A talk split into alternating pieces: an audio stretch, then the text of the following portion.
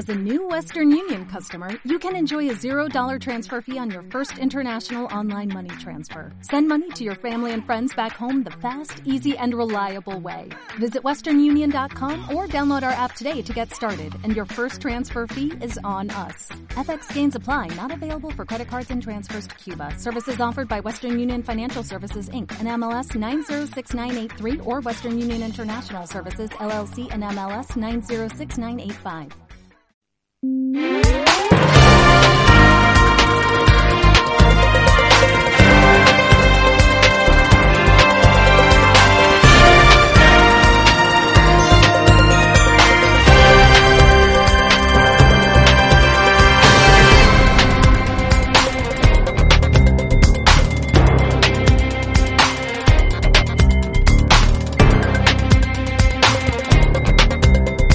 Muy buenos días, soy Fran Petit y vamos a comenzar los servicios informativos de la región con unas temperaturas que se estancan en la media y veremos qué tal transcurre el día de hoy. Comenzamos.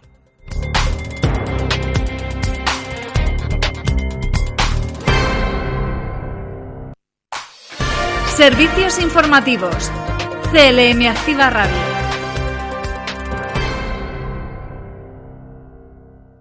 Y comenzamos el avance de las noticias que tenemos a nivel regional, como por ejemplo, escenarios de Castilla-La Mancha ambientan caos, la producción protagonizada por Gibran para Netflix. También que la producción industrial en Castilla-La Mancha aviva su crecimiento en agosto al 3,6%. Centros educativos de Castilla-La Mancha están interesados en el proyecto Aula del Futuro que podrán presentar solicitud desde este viernes. En Ciudad Real se acogerá el cuarto festival de Swing Ciudad Real los días 7, 8 y 9 de octubre.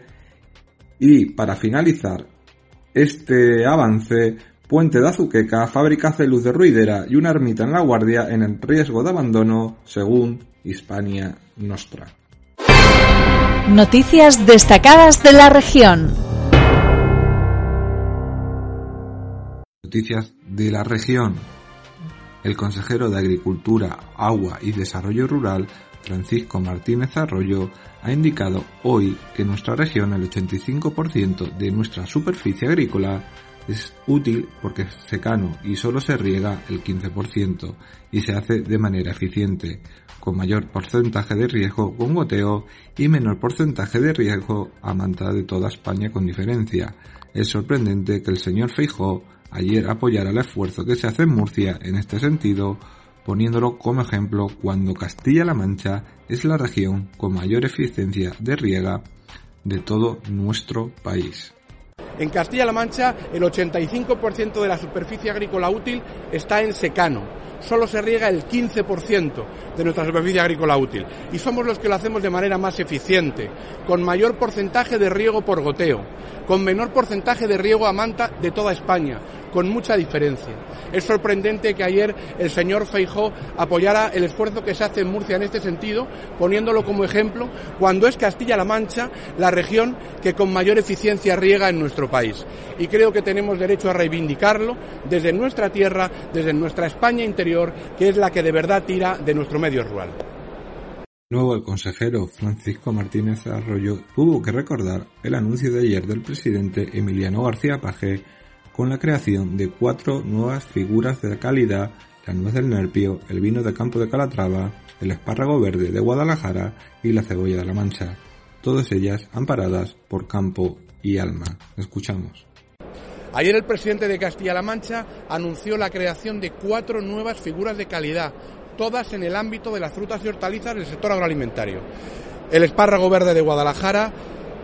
la nuez de Nerpio, el vino del campo de Calatrava y la cebolla de la Mancha. Cuatro productos que se unen a nuestras figuras de calidad que van a ir amparados con las palabras campo y alma, que son las que mejor nos representan. Tampoco se le olvidó detallar al consejero Martínez Arroyo que el gobierno regional invierte 2 millones de euros para promocionar los productos agroalimentarios y que Castilla-La Mancha esté presente en esta feria Free Attraction con un stand con 19 empresas de la región. Escuchamos. En este año 2022, 2 millones de euros para promocionar nuestros productos agroalimentarios. Esta es la mayor feria de Europa de frutas y hortalizas y Castilla-La Mancha está presente con un stand muy grande con 19 empresas de nuestra tierra. Por su parte, la consejera de Igualdad y portavoz Blanca Fernández ha defendido que es necesario introducir el talento femenino no solo por cuestión de justicia, sino de inteligencia, incorporar al talento femenino en condiciones de paridad, de equilibrio, de igualdad a los puestos directivos y representación en todos los ámbitos del mundo jurídico, desde la magistratura a los decanatos, a los puestos de representación del Consejo General del Poder Judicial y en definitiva en tantos y tantos ámbitos que al final influyen mucho en las decisiones que se pueden tomar en este país. Es necesario introducir el talento femenino no solamente por una cuestión de justicia, que como es una cuestión de justicia, ya simplemente eso merece la pena, el trabajo y la tarea a la cual os habéis encomendado, pero no solamente es una cuestión de justicia, es una cuestión de inteligencia el incorporar el talento femenino en, cuestión, en condiciones, mejor dicho, de paridad de equilibrio, de igualdad, también a los puestos directivos y a la representación en todos los ámbitos que representa el mundo jurídico, desde la magistratura, los decanatos, los puestos de representación en el Consejo General del Poder Judicial, en definitiva en tantos y en tantos ámbitos que al final y a la postre influyen mucho en las decisiones que puede llegar a tomar un país. Y todo esto vino establecido porque la consejera de Igualdad y portavoz Blanca Fernández destacó en la presentación de la asociación Women and Legal World que se trata de una organización muy necesaria porque solo un 14% de todas las decanas de los colegios de abogados de toda España son mujeres. Y eso significa que tenemos, que tenéis mucho que hacer, que hay un reto muy importante por delante y que es muy necesaria vuestra asociación o que estructuras como el Tribunal Constitucional permanezcan muy masculinizadas por una inercia establecida desde hace décadas, quizás siglos, de una inercia que en cualquier caso está desfasada. Solo un 14% de todas las decanas de colegios de abogados de toda España son mujeres, pues significa que tenemos, que tenéis mucho, mucho que hacer, un reto muy importante por delante y que es muy necesaria vuestra, vuestra organización, vuestra asociación. En fin, en cualquier ámbito que miremos, el Tribunal Constitucional es una evidencia de cómo las estructuras que permanecen estando muy, muy masculinizadas, quizá por la inercia no establecida ya desde hace décadas o quizás siglos, que es muy difícil de romper, esa inercia necesita de palancas y de instrumentos para cambiarla. Y hay que cambiarla. Noticias en CLM Activa Radio. Las noticias más destacadas en Toledo. Comenzamos las noticias sobre el repaso de la región comenzando por Toledo, pero antes tenemos que destacar una noticia de última hora. Ha habido 31 personas asesinadas en un ataque armado contra una guardería de niños en el norte de Tailandia. Una lástima totalmente que en pleno siglo XXI sigan pasando estas cosas y más en una guardería donde los niños no tienen culpa de nada. Pero bueno, es una lástima y hay que seguir en este informativo de la mejor manera que se pueda y vamos a hablar que la serie internacional Caos para la plataforma de contenido Netflix rueda estos días en Castilla-La Mancha y lo hará en diferentes emplazamientos de la región o a lo largo de su producción, para lo que ha contado con el apoyo en búsqueda de emplazamientos y la tramitación de permisos del Ejecutivo Autonómico a través de Castilla-La Mancha Film, Comisión de la Consejería Economía, Empresas y Empleo. Caos es una producción protagonizada por Hugh para Netflix que cuenta su reparto con otros actores como Jeanette Mater, David Teflis, Cliff Curtis, Aurora Perinau o Killian Scott, y tal y como avanza la plataforma Netflix, supone una apuesta rompedora por ofrecer una visión moderna de la mitología griega y romana explorando temas de actualidad como la política de género y otros intertemporales como el poder y la vida en el infierno. En nota de prensa, el gobierno regional ha explicado que la serie mitológica de la plataforma Netflix se desarrolla con un grupo aproximado de 200 personas, entre equipo técnico, artístico y bajo la coordinación de la productora Frescofin, con quien la consejera de Economía, Empresas y Empleo ha colaborado entre otros proyectos con Warrior Nunchu, que se estrenará próximamente y contó con las localizaciones en Guadalajara, Toledo y Cuenca. Los preparativos para el rodaje de la serie han empezado desde muy temprano en el Palacio de Galeana en Toledo para dar inicio al rodaje que llega de otras ciudades españolas como Marbella y Málaga y que contará con otras localizaciones en la región. La producción industrial en Castilla-La Mancha aviva su crecimiento en agosto al 3,6%. El índice general de producción industrial, el IPI, en Castilla-La Mancha subió un 3,6% en agosto en relación al mismo mes de 2021 crecimiento que se ha avivado un 6,3% en lo que va de año, según ha informado este jueves el Instituto Nacional de Estadística. A nivel nacional, el IPI subió un 5,8% en agosto en relación al mismo mes de 2021, una tasa de 4,4 puntos superior a la del mes anterior. Con el dato de agosto, la producción industrial encadena cuatro meses consecutivos de tasas positivas. La producción de la industria de bienes de equipo fue la que más creció en agosto al registrar un repunte interanual del 14,9 y le sigue la energía con un 9,8 y los bienes de consumo no duradero con un avance del 6,5. Por otra, la producción de bienes intermedios bajó un 2,9 interanual en agosto y la de los dos bienes de consumo duradero se contrajo un 0,1. Y también hay noticias culturales en Toledo porque el ciclo de música de cámara regresa este domingo a la iglesia de San Sebastián de Toledo.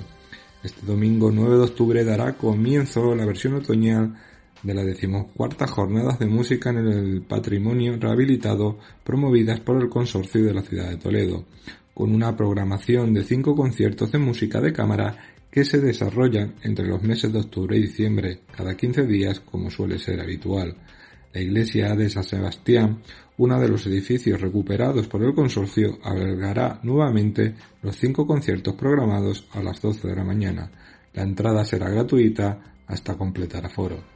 En nota de prensa, el consorcio ha informado que la actividad cultural arranca este 9 de octubre con el concierto de guitarra y acordeón de Stoyan Paukov y Marta Cuba Sondal. El primero lo hará con un repertorio de Sergio Assad, Joaquín Rodrigo, Mario Castelnuovo Tedesco, Francisca Tárrega y la acordeonista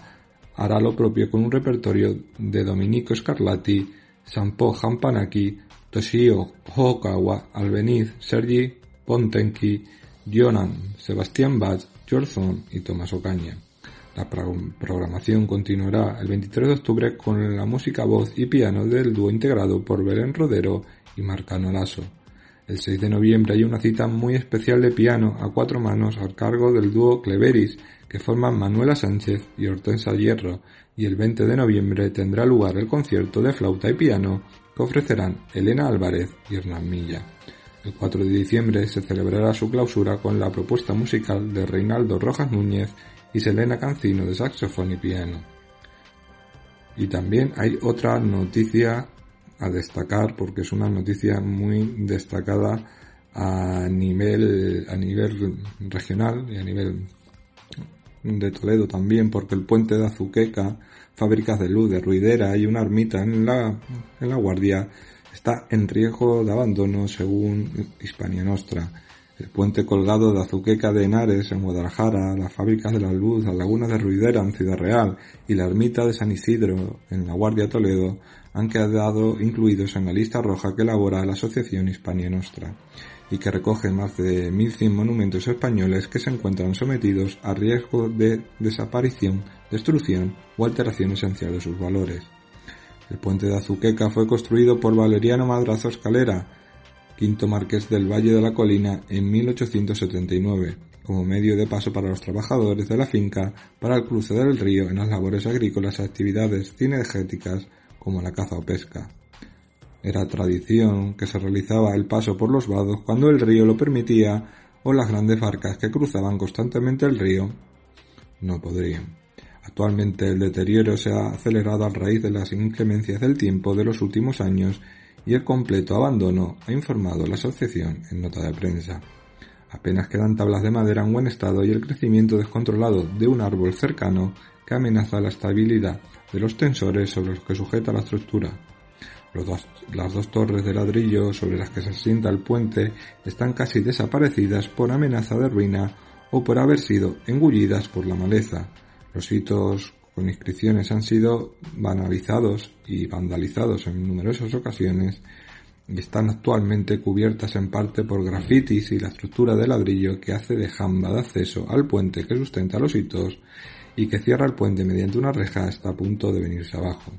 Para incrementar el deterioro tras la venta de los terrenos colindantes, la empresa propietaria decidió hacer suyo el camino de servidumbre de acceso levantando una alambrada e impidiendo total acceso al puente. Dicha alambrada ha sido rota, pero los tractores de la empresa agrícola realizaron varias pasadas por encima de la torre que hace de tensor de los cables de acero para nivelar el terreno para el tránsito de maquinaria agrícola pesada, contribuyendo enormemente al deterioro y de separación de la estructura. Se ha intentado mediar entre el ayuntamiento y el propietario y nunca se ha llegado a una expropiación forzosa ni a una obligación por parte del propietario a mantener el mismo. Está enclavado dentro de los terrenos de la finca Acequilla en Azuqueca de Henares, finca histórica del corredor de Henares, de la cual se tiene registro de su existencia desde la época medieval y en cuyos terrenos se han datado hasta cinco yacimientos arqueológicos de, de distinta cronología. A día de hoy sigue conservando las dos piedras que reseñan la creación del puente en 1878 por Valeriano Madrazo Escalera y otra con la fecha de remodelación del mismo en el siglo XX. Respecto a las fábricas de la luz de las lagunas de Ruidera en Ciudad Real, que proporcionaron luz eléctrica desde principios del siglo XX hasta los años 70 a casi toda la provincia de Ciudad Real, parte de la provincia de Albacete y parte de la de Cuenca, seis fueron las centrales hidroeléctricas El Osero, Ruy Pérez, Santa Elena, San Alberto, Mirabetes y San Luis, y salvo San Luis, todos los conjuntos conservan sus canales, construcciones y edificaciones en buenas condiciones, salvo a lo que respecta a sus cubiertas. Las maquinarias y demás complementos han sido muy expoliados salvo en la fábrica de San Alberto, que conserva gran parte, y la ermita en la Guardia, la de Toledo, cuya construcción quizás se sitúe a finales del siglo XV o principios del XVI, tras ser destruida la ermita de Pera, la imagen de la Virgen fue llevada al templo del sepulcro momentáneamente hasta su traslado definitivo a la iglesia parroquial de la Guadiana. A mediados del siglo XIX, Pascual Madoz recoge la asistencia del ermita del sepulcro y la cartografía para tener su ubicación coetánea, la cual coincide con las ruinas del edificio conocido actualmente como la ermita de San Isidro. Por tanto, en el siglo XX se retiró la,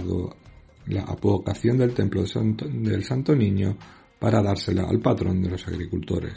La ermita se encuentra emplazada a las afueras de la localidad de La Guardia, un kilómetro y medio de la villa y el paraje llamado Pera. El edificio religioso consta de una sola nave realizada en manospería y cantería con cubierta de madera a dos aguas, aunque no se conserva más que los restos de la estructura de madera.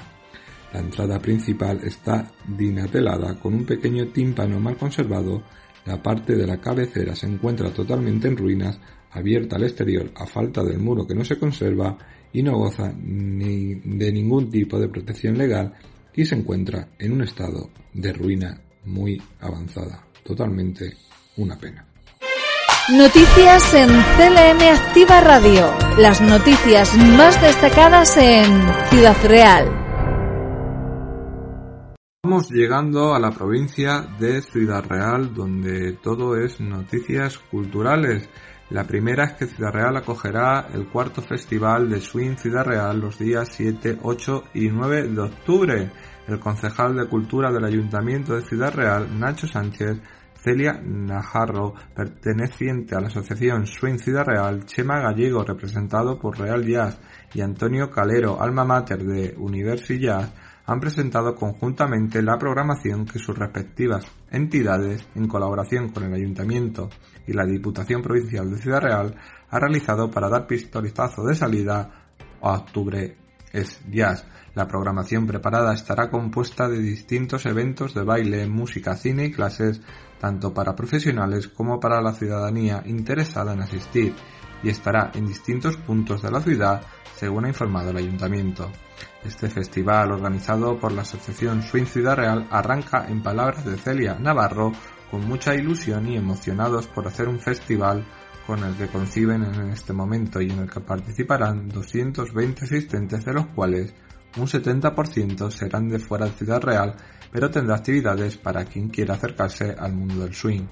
El sábado 8 y el domingo 9 los participantes tendrán clases en las disciplinas Lindy Hot y Solo Jazz al cargo de profesores y profesoras llegados de Madrid y Barcelona, como son Ari Simón, Sonia, Héctor o Claudia Fonté. Las clases serán impartidas en el Hotel Guadiana, donde las noches del viernes 7 y sábado 8 se realizarán dos fiestas con música al cargo de la banda Henry Pedro Schwinget una de las mejores bandas del panorama nacional y con DJ para que los bailarines y bailarinas puedan disfrutar.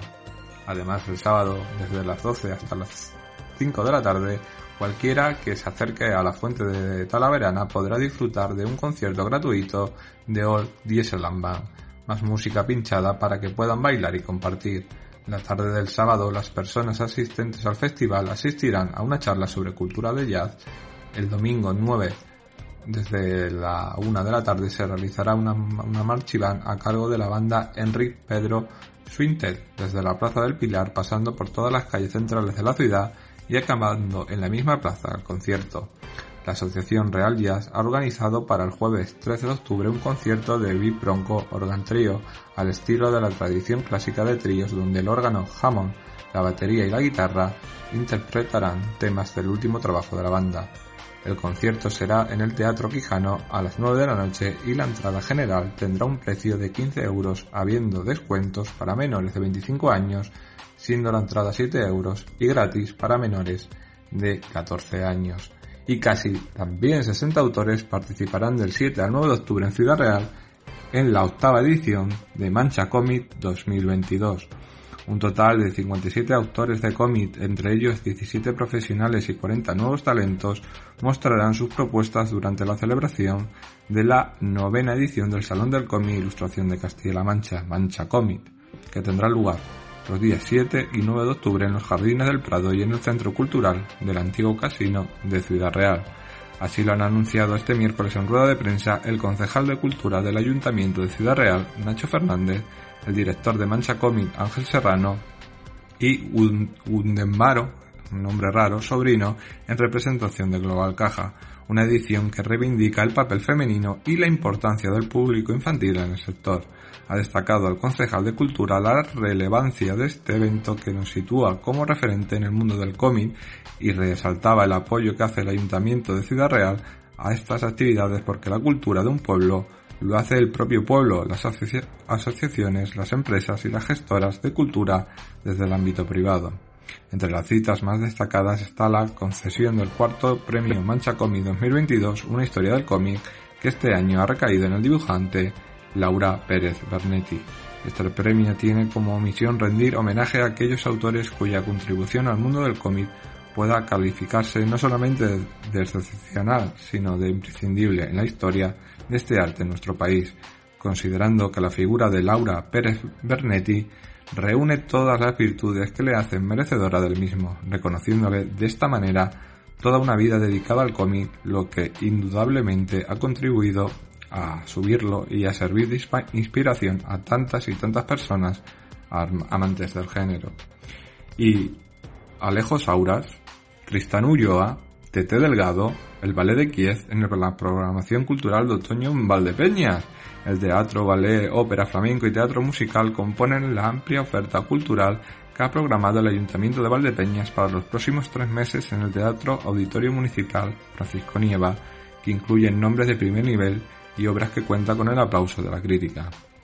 Alejo Sauras, Tristán Ulloa, Tete Delgado y el Ballet de Kiev se subirán próximamente a las tablas del Teatro de Valdepeñas que acogerá funciones como Edipo, Amor enamorado, El cascanueces o True además de una programación de teatro infantil concertada con los centros educativos. La teniente de alcalde de Cultura y Turismo, Vanessa Irla, ha manifestado que están apostando por la programación local dando cabida a nuestros colectivos, sino que también traeremos ópera, teatro y ballet de primer nivel para que nuestros vecinos y vecinas puedan disfrutar aquí en Valdepeñas en su teatro sin necesidad de desplazarse a grandes ciudades. La programación dará comienzo el sábado 29 de octubre con la ópera La Bohème de Giacomo Puccini y la seguirá el viernes 11 de noviembre la obra Amor enamorado de Lope de Vega con un reparto compuesto por Tete Delgado, Juan de Vera, Abraham Arenas, Raquel Nogueira, Anabel Maurín, Rafa Núñez, Alba Cuartero y Rubén Castaiba ha informado el ayuntamiento en nota de prensa. La versión del clásico Edipo a través de las llamas de Paco Becerra llegará a Valdepeñas el sábado 19 de noviembre con Alejo Sauras, Mina Germani, Julia Rubio, Omar Zaragoza, Jan Lee, Alejandro Linares, Diego Rodríguez y Eduardo Mayo en el reparto. El flamenco también tendrá su cabida en la programación cultural con el 43 Festival del Arte Flamenco Ciudad del Vino, con el Pele, Niño Sebe, Pele Junior, Nine Real, Miguel Catumba, Igma Alderete, Manuel Jiménez, Miguel Orega, Antonio Campos y Juanma el Tomate. El mes de diciembre se estrenará con el clásico navideño Cascanueces y será el viernes 2 de diciembre con el Ballet de Kiev que ofrecerá una función solidaria ya que una parte de cada venta se estará destinada a UNICEF para apoyar su trabajo de emergencia en Ucrania. El viernes 9 de diciembre el teatro levantará el telón para recibir a Blancanieves en un musical familiar que cuenta con un reparto con actores con y sin discapacidad que relata una fascinante aventura que rompe con los estereotipos mentiras que nos hacen soñar con princesas perfectas. Por otro lado, la comedia negra Truewell se representará el sábado 17 de diciembre, protagonizada por Tristan Ulloa y Quique Gauza, y con la colaboración especial de Jimmy Mestre. La teniente de alcalde de Cultura añadía otras funciones de teatro escolar concertadas con los centros educativos de primaria de Valdepeñas en kilómetro 523 y la tía de la mandarina. La verdad es que Valdepeñas va a tener un gran espectáculo.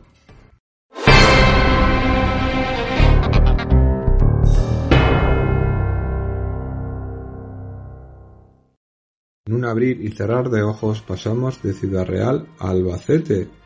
donde componentes de la Guardia Civil de Villarrobledo, dentro de sus cometidos habituales de prevención de la seguridad ciudadana, han detenido a un vecino de Alicante de 19 años de edad, como presunto autor de un delito de robo con fuerza en el interior de un vehículo, consiguiendo recuperar todos los efectos sustraídos en el hecho delictivo investigado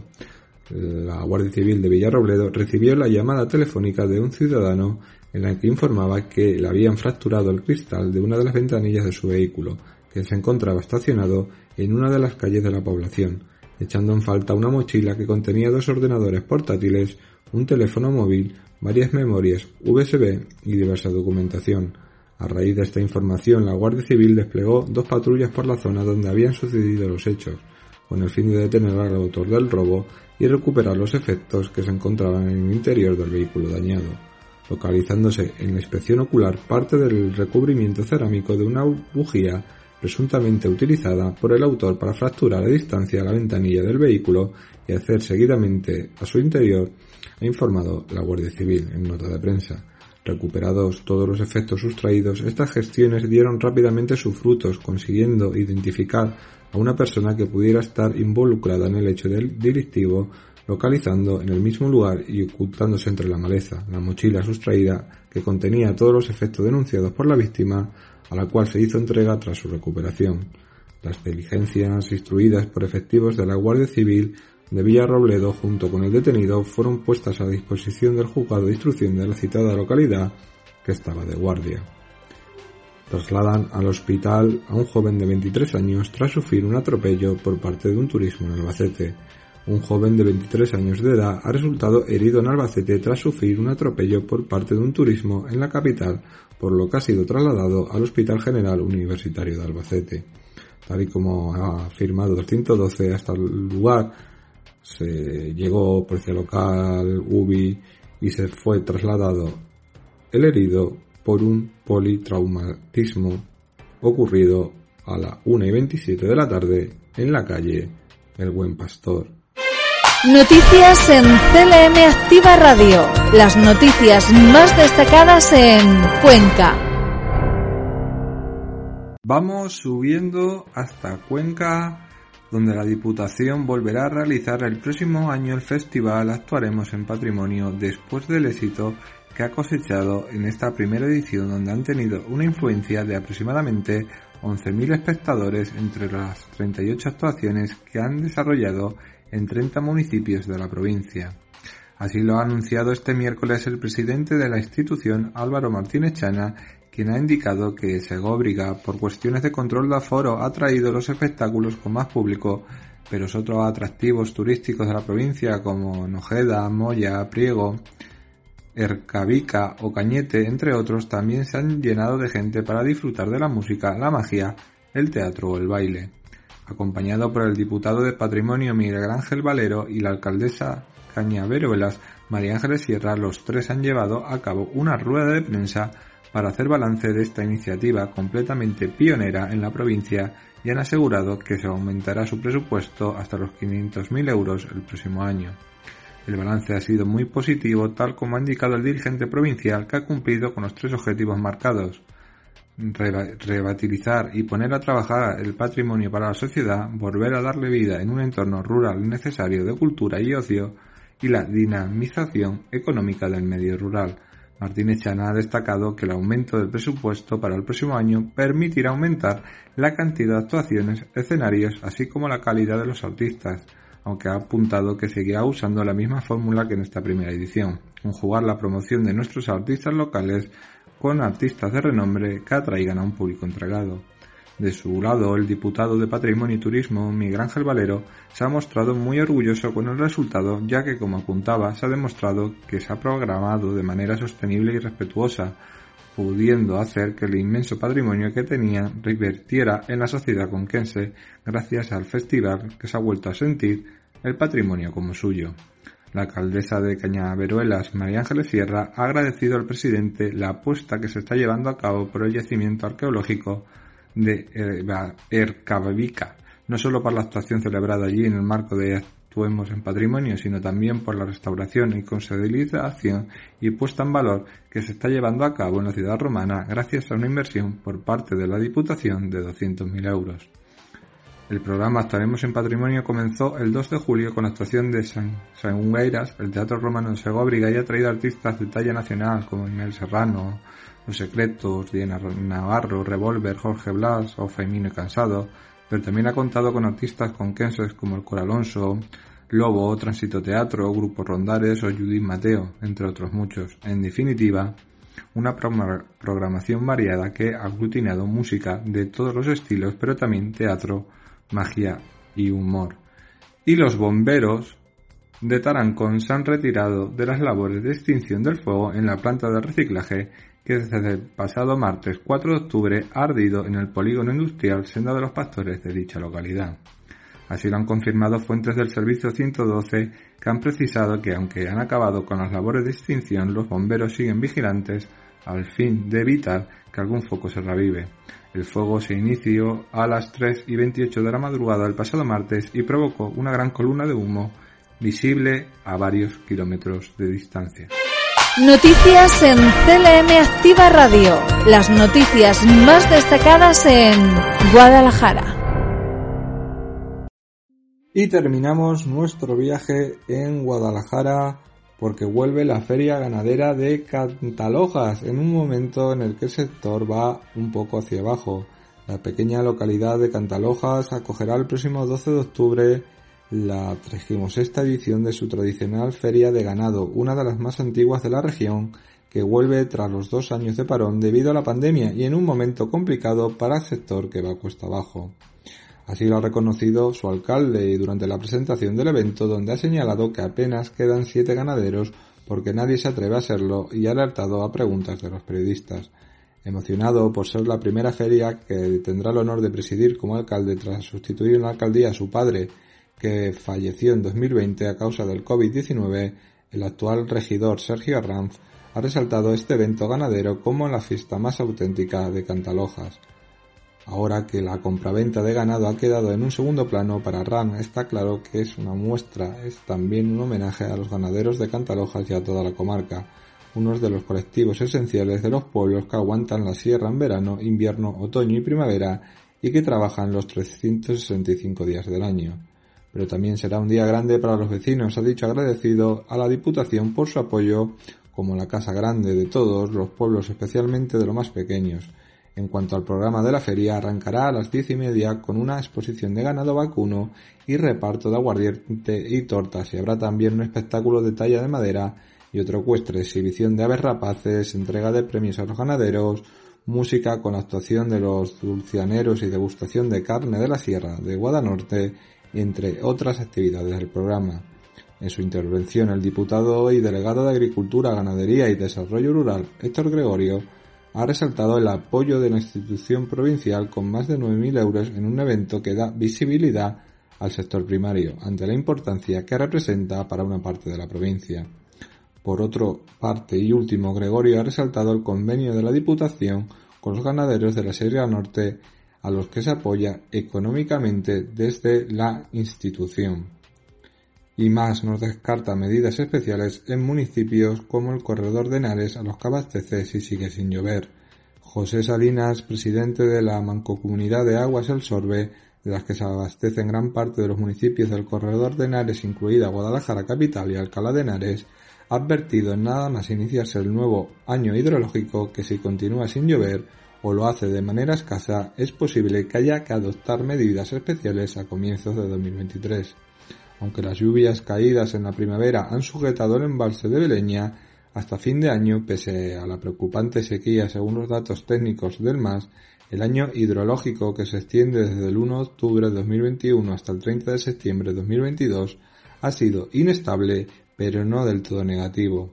en la subcuenca del río Henares por donde transcurre el río Sorbe, según ha señalado el órgano en una nota de prensa. El embalse cuenta con una cantidad de agua almacenada próxima al 50% de su capacidad, pero con 2,5 hectómetros cúbicos menos que cuando comenzó el año, y los seis primeros meses de 2021 que se corresponden con el otoño y el invierno. Fueron más secos que los años anteriores y aunque no se llegó a rozar el nivel de prealerta, en el mes de marzo estuvo muy cerca. Aunque luego sí cayeron lluvias, el hecho de que desde el mes de junio no haya vuelto a llover en la zona es lo que despierta temores e incertidumbre de cara a los próximos meses en la mancomunidad.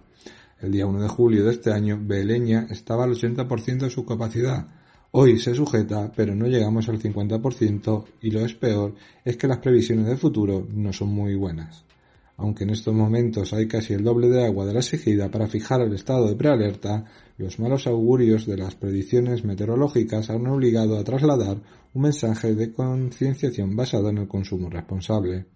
Basta con mirar la situación de los embalses en el resto de la cuenca del Tajo y en otras cuencas cercanas, donde algunos municipios ya se han visto obligados a restringir consumos para darnos cuenta de que tenemos que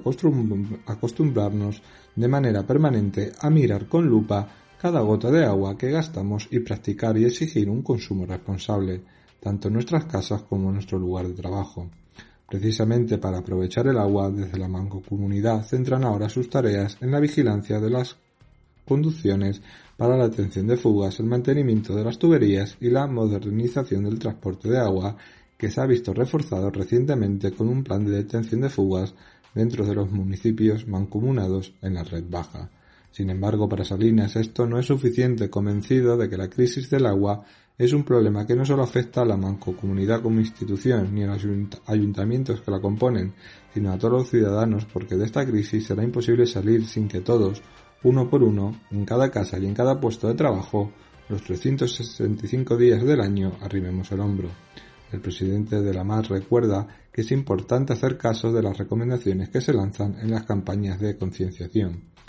en cuanto al consumo de agua de los 13 municipios mancomunados, según la nota de prensa remitida por este órgano, sumando las dos mancomunidades adheridas, la Campiña y la Muela, a 30 de septiembre de 2022 ha sido muy similar al consumo del año anterior, si acaso un ligero aumento de apenas un 2%, que ha sido especialmente significativo en agosto debido a las altas temperaturas.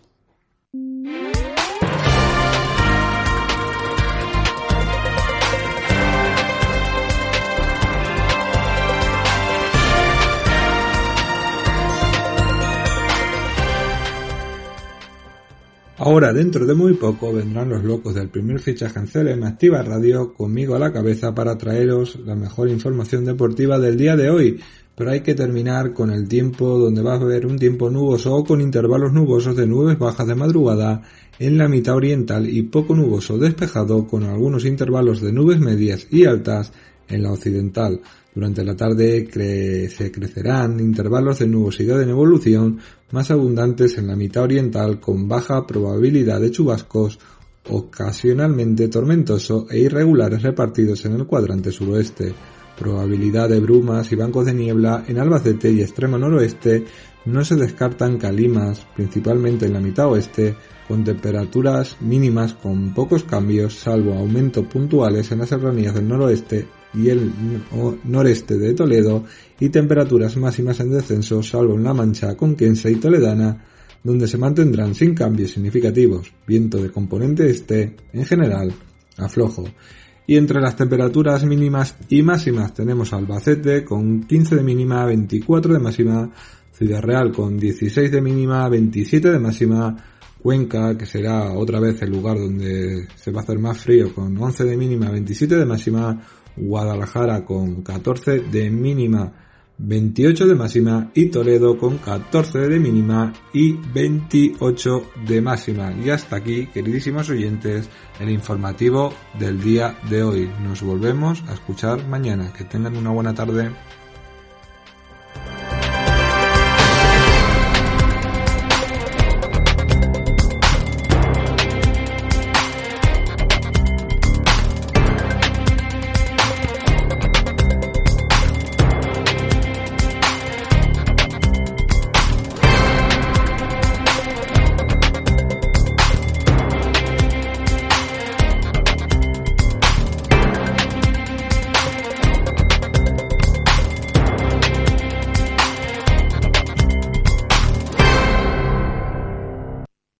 Más potencia tu primavera con The Home Depot. Obtén una potencia similar a la de la gasolina para podar, recortar y soplar con el sistema OnePlus de 18 voltios de Ryobi desde solo 89 dólares. Potencia para podar un tercio de un acre con una carga. Potencia para recortar el césped que dura hasta dos horas. Y fuerza de soplado de 110 millas por hora. Todo con una batería intercambiable. Llévate el sistema inalámbrico OnePlus de 18 voltios de Ryobi. Solo en The Home Depot. Haces más. Logras más.